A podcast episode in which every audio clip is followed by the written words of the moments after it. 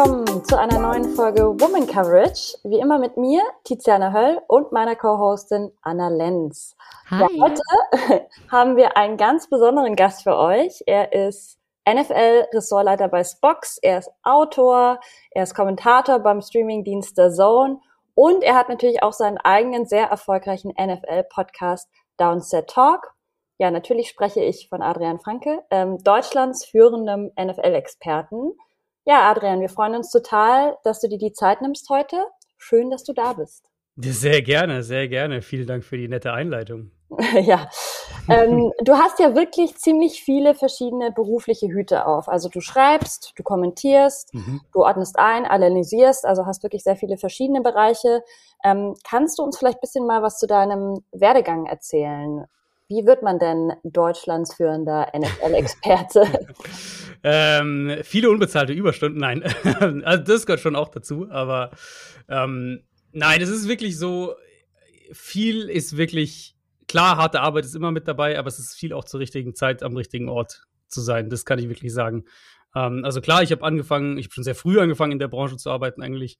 Ähm, jetzt wirklich schon, boah, jetzt muss man rechnen. Ich glaube vor 2008, glaube ich, 7, 8 so ungefähr in der, in der Range habe ich angefangen, generell in der Branche zu arbeiten. Ähm, das erste Mal mit Spox in Berührung, also als nicht nur als User, sondern tatsächlich äh, als, als Praktikant damals war 2010. Das ist jetzt auch doch schon eine, Weile her.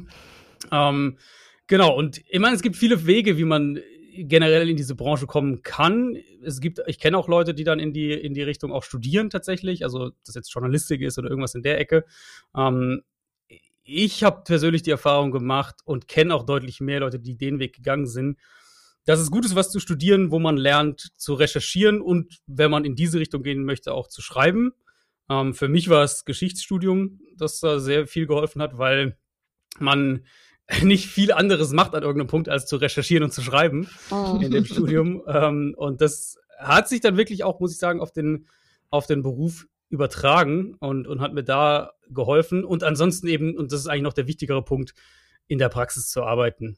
Ähm, und das sind halt nun mal gerade am Anfang viele, viele, viele, viele, viele Sachen, die man macht, die nicht so gut bezahlt sind oder die man in seiner Freizeit macht oder ne, die man halt aus Leidenschaft irgendwo auch macht, weil man es ja, weil es ja dann doch irgendwo auch das ist, was man, ähm, was, was, ein, was einem Spaß macht, was man gerne macht. Gar nicht mal so im Sinne von, oh, ich will jetzt die Karriereleiter hochklettern, sondern weil man es halt einfach total gerne macht und es halt irgendwo ein Stück weit auch das Hobby wird. Und da ist es dann eigentlich fast eher die Herausforderung, an irgendeinem Punkt es besser zu trennen zwischen, was ist jetzt Hobby und was ist jetzt Beruf und wo, wo mache ich mal einen Cut, wo mache ich den, den Laptop zu, so in die Richtung. Ähm, genau, aber ich habe Geschichte studiert und, und Englisch im Nebenfach. Ich habe währenddessen eigentlich fast die ganze Zeit gearbeitet in dem Beruf auch, in der Branche auch. Ähm, anfangs noch weniger und es wurde dann schrittweise mehr. Und mein, mein letztes Unisemester habe ich tatsächlich, als ich nur noch Bachelorarbeit geschrieben habe, habe ich tatsächlich mehr Zeit, glaube ich, verbracht mit, äh, mit diversen Sport, ähm, Sportsachen schreiben und für verschiedene Outlets irgendwie was machen oder an einem Blog arbeiten und so weiter, als ich tatsächlich an der Uni noch verbracht habe. Ähm, genau, und dann bin ich bei Spox dann auch da dran geblieben, eben als freier Mitarbeiter. Da gab es dann die Möglichkeit, ähm, ein Volontariat zu machen. Und das war dann eben, das ist dann so der Punkt, richtige Zeit, richtiger Ort. Das war dann eben, als Spox der offizielle Partner wurde ähm, von der NFL und dementsprechend Ressourcen natürlich auch da waren, um solche Stellen zu besetzen.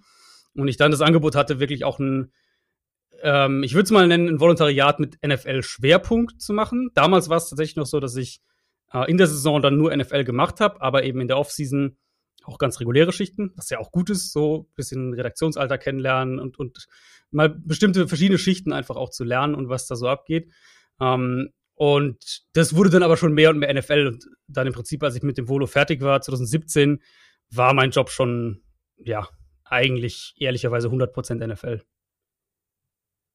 Ja, total spannend. Also das heißt, äh, du hast eigentlich schon auch irgendwie den klassischen Weg eingeschlagen mit Volo, Praktika, was also schon sehr praxislastig einfach auch.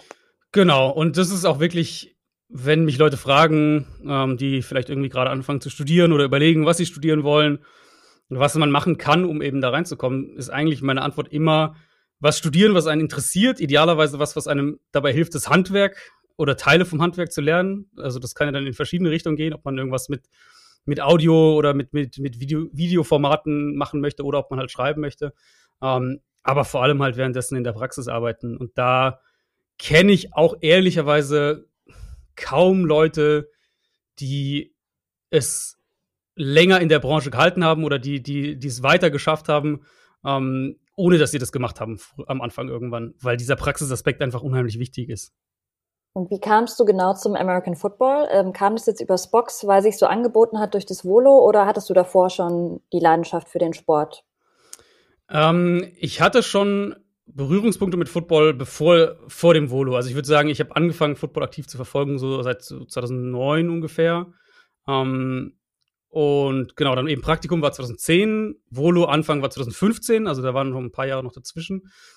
Ich habe, als ich mein Praktikum bei Spox gemacht habe, schon so ein paar erste Schritte, sage ich jetzt mal, in der Richtung gemacht, das auch mal ein bisschen was darüber zu schreiben. Damals war das bei Spox noch super, super rudimentär. Ähm, da, ich weiß noch, da haben wir so einen, einen Bullet Point, so eine Bullet Point Preview im Prinzip gemacht auf einen Spieltag, wo dann halt irgendwie so fünf, sechs Spiele kurz, kurz vorgestellt wurden äh, die, die stattfinden. Und da habe ich so ein bisschen was schon gemacht und das war dann halt, klar, also 90 Prozent war Fußball von dem, was man arbeitet und ähm, dann aber so diese, hier und da war mal ein bisschen Football mit dabei und das wurde dann immer mehr und mehr und dadurch, dass ich halt als freier Mitarbeiter bei Spox dabei blieb, ähm, äh, kam, kam auch diese, oder ist es nie weggegangen, so sage ich jetzt mal. Und dann als dann halt dieses kam, okay, wir werden irgendwie Partner mit der NFL und da wird es deutlich mehr geben und viel mehr Umfang und, und am Anfang haben wir ja noch gestreamt auf Spox, das kann man ganz am Anfang, äh, bevor The Zone ähm, dann mit dazu kam, waren diese Streams ja tatsächlich noch auf Spox für, ich glaube, weiß gar nicht mehr, eine Saison oder zwei.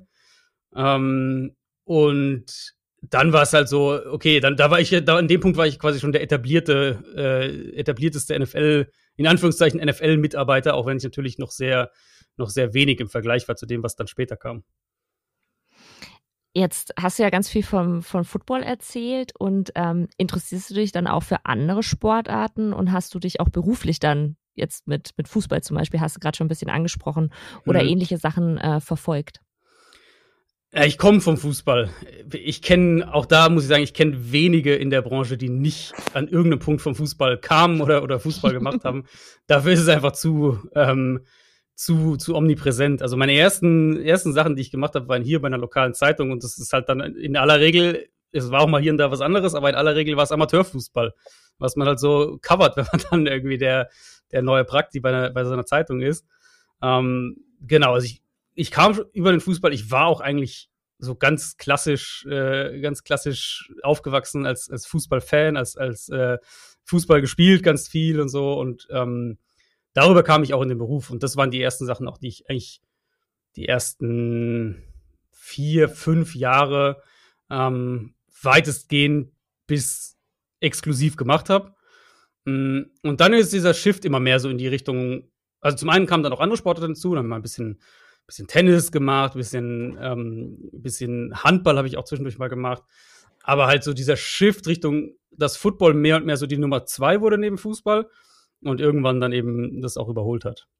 Na, okay. Und ähm, wie sieht denn jetzt so ein, eine typische Arbeitswoche bei dir aus? Wie kann man sich das vorstellen? Äh, voll.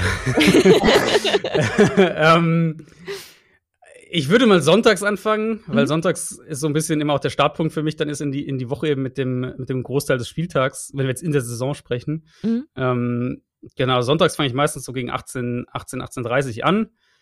Schau so viele Spiele wie ich kann. Ähm, also meistens irgendwie habe ich ein Spiel plus, äh, plus Red Zone parallel. Also, dass ich von möglichst viel was mitkriege. Ein, ein Spiel im, im, frühen Slot, ein Spiel im späten, äh, späten Slot live ähm, einzeln und halt die, die Red Zone parallel. Ähm, mach mir halt da Notizen auf Notizen auf Notizen. Fang dann irgendwann an, meine Takeaways zu schreiben für den Montag. Das mache ich dann meistens noch so die erste Halbzeit vom Sunday Night Game in etwa. Also gehe ich so um halb vier rum ins Bett, würde ich schätzen. Ähm, stehe dann am nächsten Morgen wieder auf, setze mich so gegen 10 ungefähr hin, schaue das Sunday Night Game Kondens dann die zweite Halbzeit fertig und ähm, mache halt die Takeaways hübsch noch und, und, und so, dass sie halt auf die Seite können.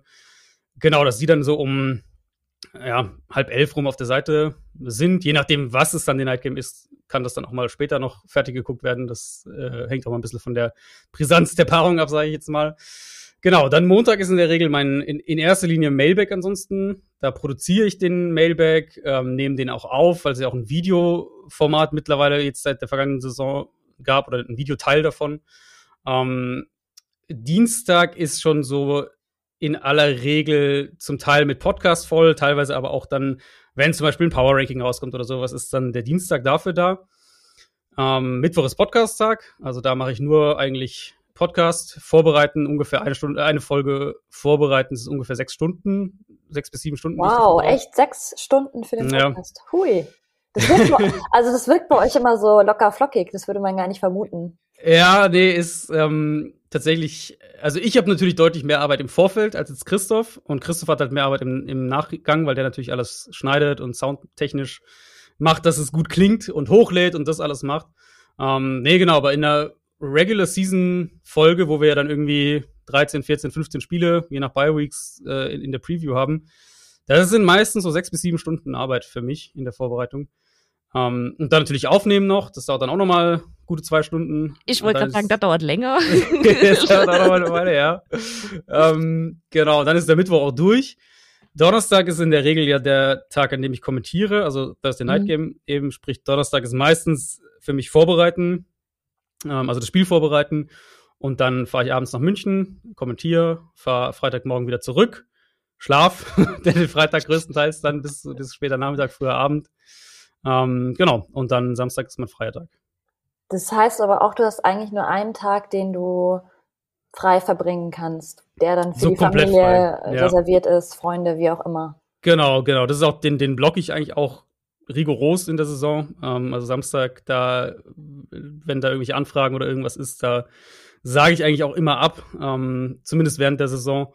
Genau. Und dann ist es halt so im Wechsel. Ich meine, ich war jetzt auch letzte Saison nicht jeden Donnerstag in München, dann ist auch mal ein Donnerstag oder, oder ein Freitag, eins von beiden dann ähm, ein bisschen entspannter. Und ähm, ja, genau. Aber Samstag ist so der Fixpunkt, der, wo ich frei habe und Sonntag natürlich bis, bis dann halt 18 Uhr ungefähr, also zumindest noch ein, ein guter Teil vom Sonntag. Ja, also ich finde es ganz spannend, was du erzählt hast, weil man stellt sich das natürlich schon immer auch irgendwie bisschen glamourös vor, ähm, wenn man in der Branche arbeitet. Aber ich weiß es ja selbst, dass es halt einfach ein Knochenjob ist und ähm, gerade auch jetzt im Bereich Football, wo man halt so viel nachts mhm. auch arbeitet mit der Zeitverschiebung. ja. Ähm, ja, also ich kann, wenn ich vom von einem The Zone-Spiel am Freitagmorgen nach Hause komme, dann sehe ich nicht sehr glamourös aus, das kann ich auf jeden Fall sagen. ähm, aber ja, das ist witzig, dass du das so sagst, weil meine Frau sagt das auch immer, wenn, wenn Leute mir irgendwie fragen, ob ich ihnen irgendwas unterschreiben kann oder irgendwelche, ähm, irgendwelchen Merch oder sowas signieren kann, sagt meine Frau immer, wenn die Leute wüssten, wie wie unglamourös eigentlich die Arbeit ist, die du da jeden Tag machst, dann äh, würden sie wahrscheinlich den Job auch mit anderen Augen sehen. Ja, voll, aber deswegen ist es ja so spannend, jetzt mal die Einblicke hier zu bekommen. Ähm, Genau, du hattest ja gerade schon der Zone angesprochen. Das wäre nämlich eigentlich meine nächste Frage. Ähm, der Football in Deutschland wird ja immer populärer. Ähm, jetzt haben wir ja schon seit einigen Jahren nicht mehr nur Pro7, die das Ganze covern, sondern eben auch der Zone. Und in dieser Saison habt ihr ja das erste Mal die Endzone auf die Beine gestellt, also ein eigenes deutsches Format mit ähm, deutschen Kommentar eben auch. Mhm. Und ähm, kannst du vielleicht bisschen erzählen, was du da irgendwie beim Prozess eingebunden, äh, als die Endzone sozusagen erstmals besprochen wurde? Und vielleicht auch, was ist euer erstes Fazit nach dieser ersten Saison? Ähm, also erst die ersten Male besprechen, da war ich nicht mit dabei. Ich wusste es, uh, wann habe ich denn das erste Mal gehört? Ich glaube im, ich glaube kurz nach Saisonende der Vorsaison dann quasi. Ähm, oder, oder, ja, so kurz nach Saisonende Frühjahr, da habe ich das erste Mal gehört. Ich war bei, ich war auch am Anfang dann mit noch dabei bei, ähm, ich habe mal eine, eine Probe mitgemacht ähm, da gab es dann noch halt Überlegungen, so einfach was das Format angeht, ob es irgendwie eine Rolle geben könnte, die für einen Experten sinnvoll wäre. Ähm, letztlich war es, ich glaube, wir haben, ich glaube, wir haben beide letztlich gesagt, so beide Seiten, so das ist irgendwie, das ist, war cool, nice to have, das noch mit dabei zu haben, aber ähm, wir für den Moment hat sich, glaube ich, einfach nicht gelohnt. Ich glaube, das kann man vielleicht so sagen, weil ähm, natürlich, ihr kennt es beide, Red Zone-Konferenz generell, da passiert so viel da ist gar nicht großartig viel Zeit, Sachen einzuordnen. Ähm, und dann hätte ich hätte halt meine Woche sehr umwerfen müssen, meine, meine, meinen Wochenrhythmus quasi sehr umstellen müssen, wenn ich das noch dazu gemacht hätte. Und dann hat es einfach so sinnvoll, war es einfach so sinnvoller, dass ich bei den Einzelspielen eher ähm, bleibe und uns die Option gibt, wenn mal sich irgendwas anbietet bei der bei der Endzone was mitzumachen, dann klar, kann das immer sein, das würde ich auf keinen Fall ausschließen, aber für den Moment ähm, finde ich das Format so auch besser, als jetzt, wenn da noch jemand dabei sitzt, der Sachen einordnet. Deswegen glaube ich, war das, für, war das von allen so ein bisschen die gemeinsame Entscheidung. Ähm, was Fazit angeht, da wiederum bin ich ehrlicherweise nicht tief drin, weil ich halt nicht in den, so, was so Auswertungen und sowas angeht. Aber ich weiß, dass es sehr, dass es sehr ähm, positiv das Fazit war. Also ich, mhm. ohne jetzt euch da irgendwelche Zahlen sagen zu können, weil ich sie selbst nicht kenne, um ganz also ehrlich zu sein. Ähm, aber ich weiß, dass das, das Fazit sehr positiv war. Also ich glaube, das war nach dem, was man wie sich so erhofft hat, ähm, war das durchaus ein Erfolg. Ja, also wir kriegen es ja auch ein bisschen mit über die ganze Community, so auf Twitter und so. Und also mhm. Anna, glaube ich, noch mal mehr als ich, aber es war eigentlich echt alles positiv, was ich gelesen habe. Mhm. Also ich, ja. vor allem Twitter fand ich für dafür, dass es Twitter ist, ähm, sehr, sehr positiv. Also auch gerade so die ersten äh, Endzones, die gelaufen sind, wo ich mir gedacht habe, hm, weiß man ja nicht. Äh, so die deutschen mhm. ZuschauerInnen mhm. sind ja dann schon gern mal äh, bisschen, bisschen harscher und härter und hat man eigentlich nicht viel Negatives gehört. So. Ja, das war auch so das, was ich mitgekriegt habe. Ähm, und ich glaube, also ich glaube, man kann das nie oder man sollte das nie unterschätzen, dass es doch auch viele Fans in Deutschland einfach gibt, die dann doch lieber das auch im, im also mit deutscher Sprache ähm, ja. konsumieren wollen. Ja. Ob das jetzt Podcast ist oder geschrieben oder halt kommentiert. Ähm, ja, und da passt die Endzone ja einfach perfekt rein. Also das ist ja so eine, so eine ideale Brücke irgendwo zwischen dieser, ich sag mal, mehr Basic Coverage vielleicht auf der einen mhm. Seite oder auch einfach nur das Einzelspiel, was ja einfach viel langsamer ist und eben auch nur zwei Teams und so weiter. Ähm, und halt dann der Red Zone, wo es dann halt wirklich brutalst abgeht. Und wenn du dann vielleicht noch sagst, naja, Englisch verstehe ich zwar, aber, es ist, aber jetzt irgendwie da sieben Stunden am Stück ist mir ein bisschen viel, ähm, dann ist die Endzone eigentlich der, so das perfekte Stück dazwischen. Ja, total. Total. Ähm, wie bewertest du denn die Entwicklung, dass es immer mehr deutsche Football-Fans gibt und dann jetzt dieses Jahr auch das erste deutsche oder das erste Spiel in Deutschland stattfinden wird? Und wie authentisch wird das Spiel in Deutschland, äh, in Deutschland in München sein? Ähm, also grundlegend auf jeden Fall sehr, finde ich das sehr spannend und sehr positiv, die, die Entwicklung. Ähm, ich habe da immer wieder mal so ganz lose Zahlen gesehen. Ich meine, so wirklich repräsentative Zahlen ist ja auch gar nicht so leicht, aber mein Eindruck ist mittlerweile, dass Football die Nummer zwei in Deutschland geworden ist, mit natürlich einer großen Gap zum Fußball, ist klar. Mhm. Hatte ich auch gelesen, genau. Ja. ja. Ähm, aber halt, dass es sich wirklich so über jetzt so über die letzten ja, sechs Jahre ungefähr, sechs, sieben Jahre ähm, nach ganz vorne geschoben hat. Und das ist, finde ich, schon krass. Also, wenn man über, wenn du vor zehn Jahren Leute auf der Straße gefragt hättest oder vor, sagen wir, vor 15, hätten daher kaum jemand was mit Football, glaube ich, anfangen können, auf eine entsprechend große Sample Size betrachtet. Wenn man jetzt durch die Stadt geht, dann sieht man ja wirklich regelmäßig eigentlich Leute mit irgendwelchen Fan-Artikeln. Man merkt es ja allein schon, also dass es, da, dass es im Mainstream ankommt, merkt man ja, wenn es irgendwie bei H&M oder sonst irgendwelchen äh, Kleidungsgeschäften Football-Sachen, Fangear von irgendwelchen ja. Teams gibt. Ähm, also ja, der, die Entwicklung ist schon krass. Was das Spiel hier angeht, ich meine, wir wissen alle, dass die NFL da eine große Show draus machen wird. Das ist halt die NFL, das ist einfach so. Ich finde, es ist, ich finde, es ist ein eigener Charme einfach für die internationalen Spiele. Also ich kenne jetzt natürlich nur London bisher. Ähm, und das ehrlicherweise auch nur beruflich. Also ich war, wenn ich in London bisher war, war ich immer nur beruflich da.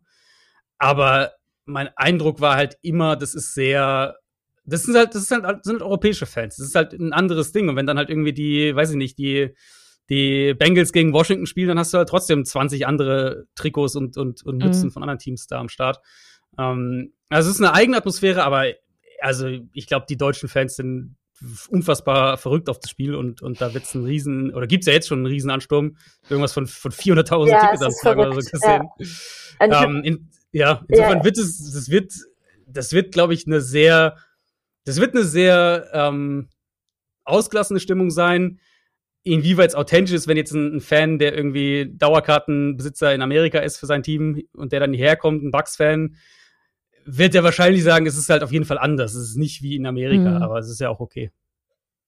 Ja, total. Und es ist ja auch irgendwie schön, dass, dass wir jetzt an dem Punkt sind in Deutschland, dass man sagen kann, äh, es lohnt sich hier ein Spiel zu machen.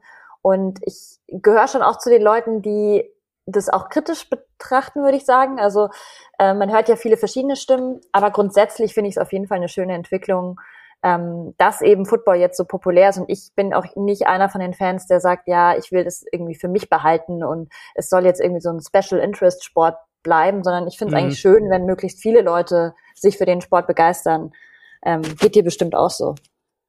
Ja, nee, auf jeden Fall. Das erhöht ja letztlich einfach auch die Anzahl an Leuten, die ähm, Interesse dran haben und dann vielleicht an irgendeinem Punkt Interesse dran haben, mehr zu lesen, sich so ein bisschen mehr ein Bild zu verschaffen und, und ja, also letztlich ja für, ich sag mal, für, für alle Leute, die auch in dem, in dem Sport dann arbeiten, letztlich, ob das jetzt Media Coverage ist oder, oder PR oder was auch immer, ähm, ist es ja immer erstmal positiv. Ja, total. Du sprichst ja mit deinem Content, der ja schon eher in die nerdige Richtung geht, nicht unbedingt Anfänger an, sondern gehst ja schon von einem gewissen Vorwissen aus. Findest du oder glaubst du, dass du dir da schon auch eine große Gruppe an Menschen durch die Lappen gehen lässt? Oder machst du das bewusst, dass du sagst, nee, ich habe auch gar keine Lust, ähm, jedes Mal bei Null anzufangen? ich sehe es weniger so, dass man sich, dass man sich Leute oder potenzielle Leser, Hörer, was auch immer, durch den Lappen gehen lässt, als eher, dass man bestimmte Zielgruppen bewusst anspricht. Mhm. Weil ich denke, für die Basic Coverage, was NFL, was, was Football generell angeht, gibt's genug gute Angebote. Ähm, sowohl jetzt in sehr basic auf Englisch, wenn wir jetzt, also selbst da gibt's ja für Einsteiger auch wirklich Sachen, äh, als halt auch dann in Deutsch, im, im deutschsprachigen Raum gibt's denke ich, genug Optionen für diesen, ich will mir den ersten Überblick verschaffen und, und die Einsteiger abholen. So würde ich es vielleicht sagen. Ähm, und ich glaube, es sind zwei Punkte für mich. Zum einen habe ich mich ja auch über die Jahre einfach mehr und mehr weiterentwickelt in meinem Verständnis vom, vom Sport, von der NFL, auch wie die NFL funktioniert, ähm, so dass es, dass es mir überhaupt erstmal erlaubt hat, in diese Richtung mehr zu gehen. Und während ich das halt gemacht habe, am Anfang noch sicher auch noch ein Stück weit unbewusst, ähm, hat man sich halt sowohl, also im ersten Moment natürlich bei, bei Spox, weil das war ja lange auch das Einzige, was ich dann letztlich gemacht habe, hm, hat man sich halt auch ein Profil irgendwo geschaffen und, und so, so klar für Leute, wo das immer dann immer mehr in die Richtung ging, okay, auf Spox gibt's halt so ein bisschen die, die, den, den nächsten Schritt an, an Tiefe, was jetzt so die Coverage angeht. Um, ähm, und das halt eine, glaube ich, eine sehr spezifische Zielgruppe für uns auch einfach über die Jahre erschlossen und dann dementsprechend auch eine, eine relativ loyale Userschaft in der ähm, Hinsicht, dass die Leute halt wissen, was sie bei uns auf der Seite kriegen. Und Podcast war dann schon bewusster in der Entscheidung. Mein Podcast, wir haben angefangen äh, vor knapp vier Jahren.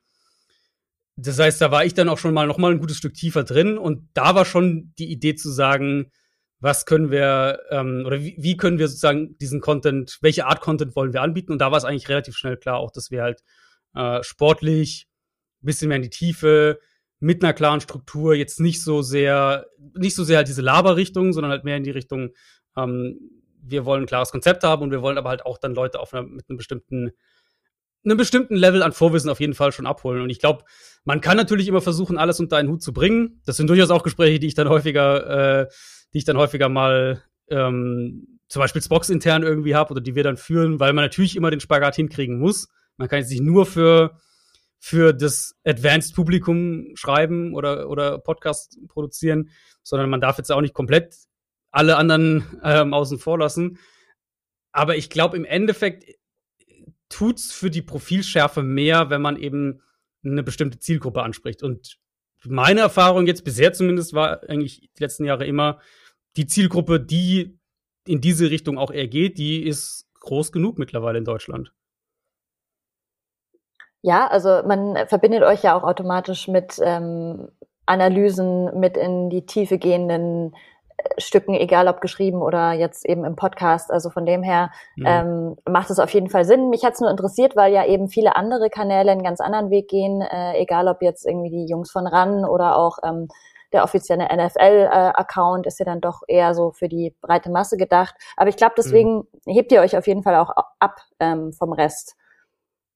Ja, ähm, ja, das ja. ist von der Idee her, also es wäre jetzt übertrieben zu sagen, dass wir vor vier Jahren zusammengesetzt haben und gesagt haben, äh, wir wollen uns abheben von, von irgendwie der, der breiten Masse so in der Richtung. Aber es war natürlich schon die Frage, was ist unsere Nische? Was ist das, was wir gut können?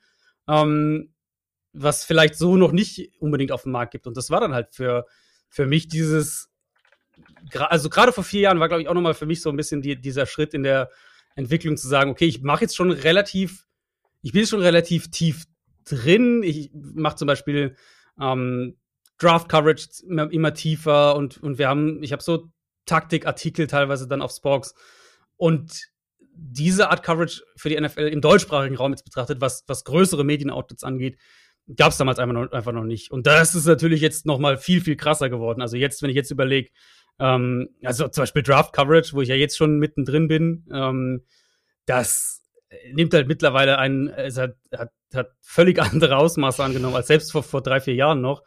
Ähm, und das ist ja aber auch cool, weil das entwickelt sich halt immer weiter und, und dadurch entstehen ja auch einfach neue Ideen, was man zum Beispiel rein auch vom, von, von Ideen, was man machen kann.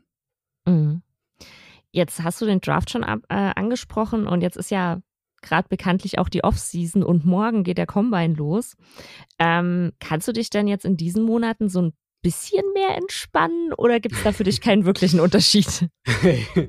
ja, Leute fragen mich dann häufiger, wenn der Super Bowl war, so, ja, jetzt hast du erstmal ein bisschen Urlaub so in die Richtung. Mhm. Ähm, ich sage immer, ich gehe eigentlich nur von, von meinem in-Season-Schedule zu einem normalen Arbeitsschedule über. Also so Montag bis Freitag tagsüber, ähm, keine Nachtschichten, kein Wochenende.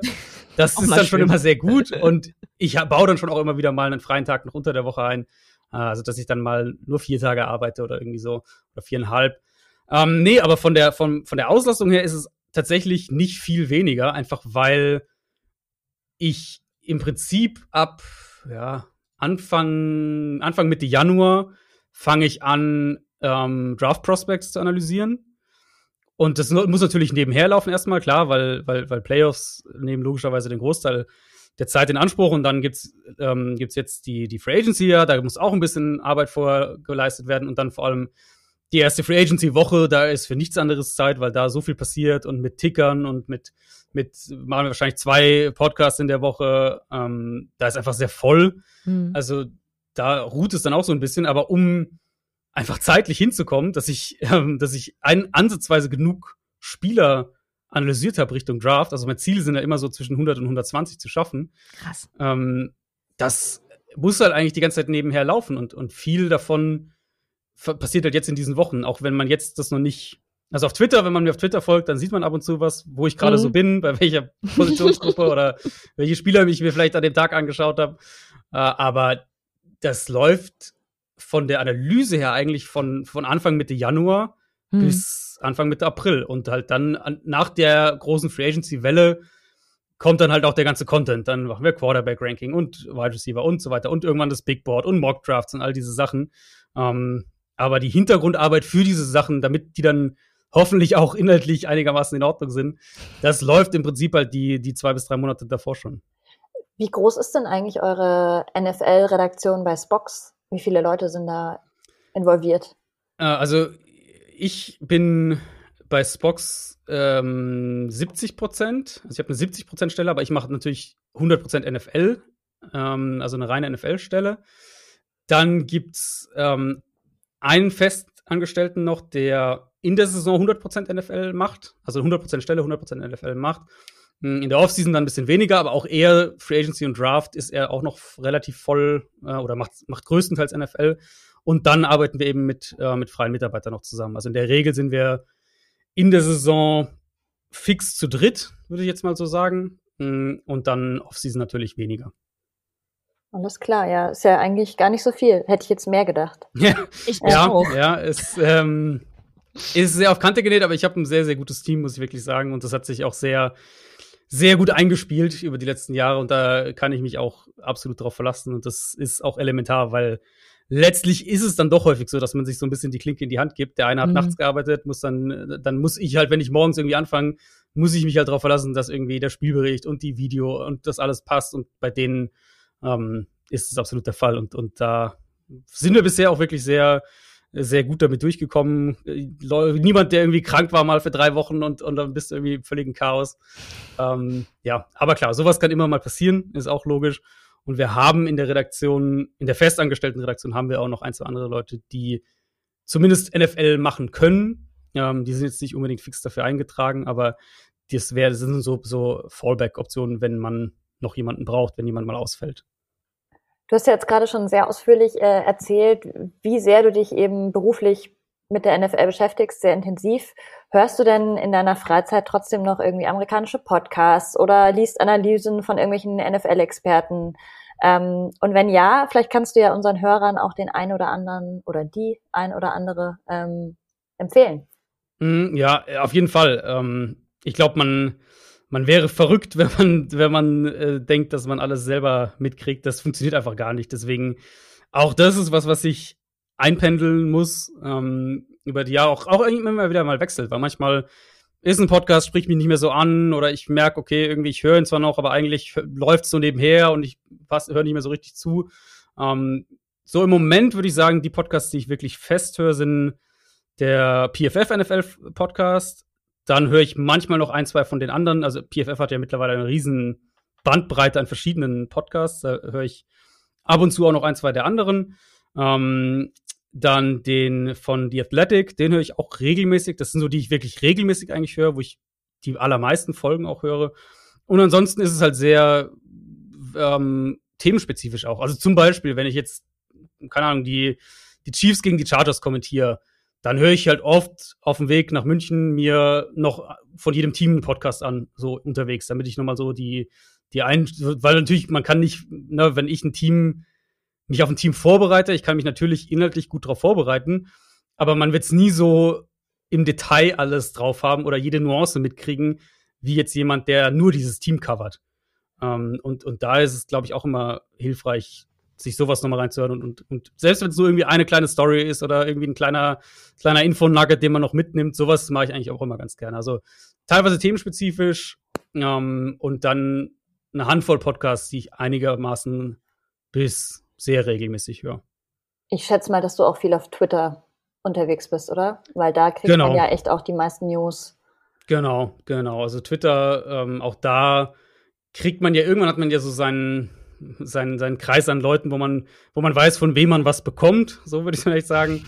Und manche, also zum Beispiel, wenn ich jetzt irgendwie wirklich mal so einen Taktik-Tiefen Teil mache oder, äh, oder ein Pick Six Film Room zum Beispiel, dann weiß ich halt auch, bei welchen Autoren ich mal gucken kann, okay, hat der vielleicht mal irgendwie schon, was weiß ich, 4000 Wörter über die äh, Broncos Defense geschrieben und ich kann mal gucken, was der da so rausgearbeitet hat, weil auch, also auch da wieder, das ist völlig unmöglich, sich jedes Team im Detail zu analysieren und sich alles selbst zu erschließen. Deswegen ähm, ist, ist glaube ich, immer gut zu wissen, auf welche Analysen man so ein bisschen vertrauen kann, um dann natürlich darauf aufbauen, immer noch seine eigenen Analysen zu machen, aber eben um nicht jedes Mal im kompletten Vakuum zu starten.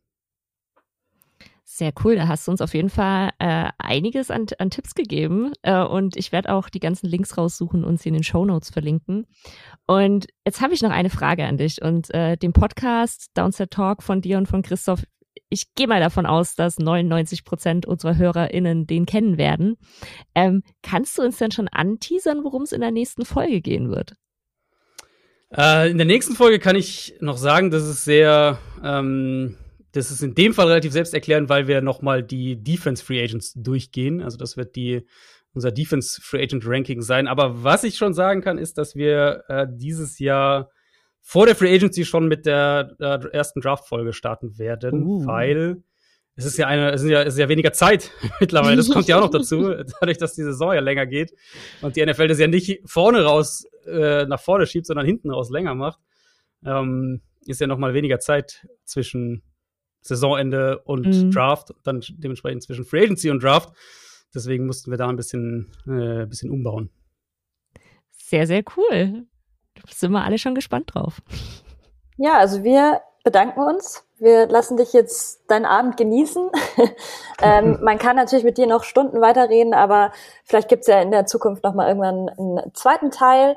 Vielen, vielen Dank, dass du dir, wie gesagt, die Zeit genommen hast. Und ich glaube, das war super spannend für alle ja. unsere Hörerinnen.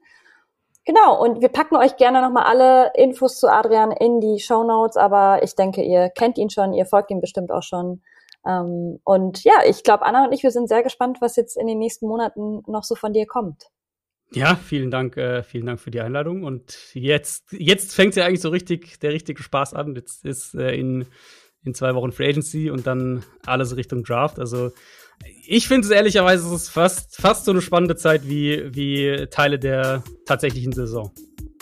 Auf jeden Fall. Genau, und wir hören uns dann wieder in zwei Wochen, wie gewohnt, mit Anna und mir. Macht es gut. Ciao.